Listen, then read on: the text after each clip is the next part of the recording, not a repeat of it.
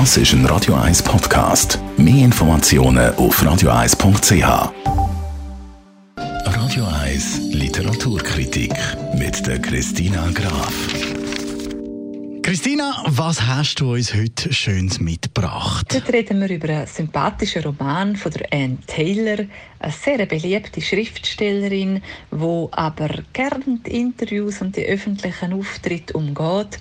Sie ist 1941 geboren in Minneapolis, wohnt unterdessen in Baltimore, ist Pulitzer-Preisträgerin und das da ist jetzt ihr 22. Roman mit dem Titel Der Sinn des Ganzen der Sinn des Ganzen. Um was geht es in diesem schönen Roman? Im Mittelpunkt vom Roman von Dan Taylor steht der Mika.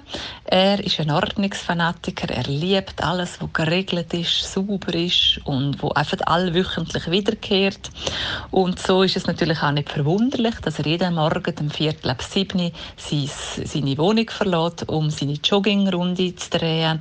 Am Morgen hilft er den Leuten bei Computerproblemen und am Nachmittag ist er dann eine Art äh, ein Hausmeister. Und man kann sich vorstellen, seine Wohnanlage ist natürlich perfekt in Stand. Alles ist äh, super gut äh, organisiert.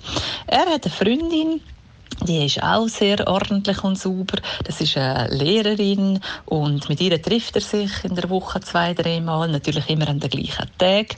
Und dann passiert es, dass sie ihre Wohnung würde verlieren wegen einer Katze. Und zwar würde sie von einem Tag auf den anderen keine Wohnung mehr haben. Jetzt möchte sie gerne bei ihm einziehen.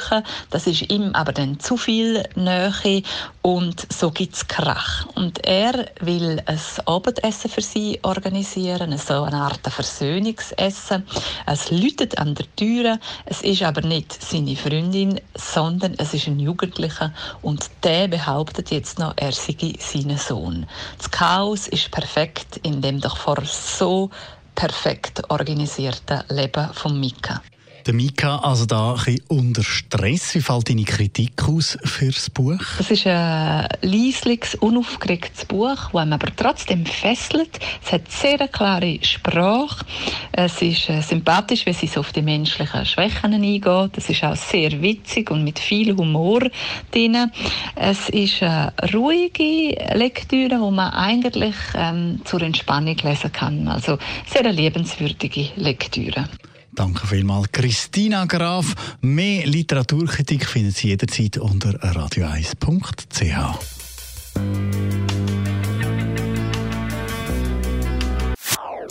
Das ist ein Radio 1 Podcast. Mehr Informationen auf radio1.ch.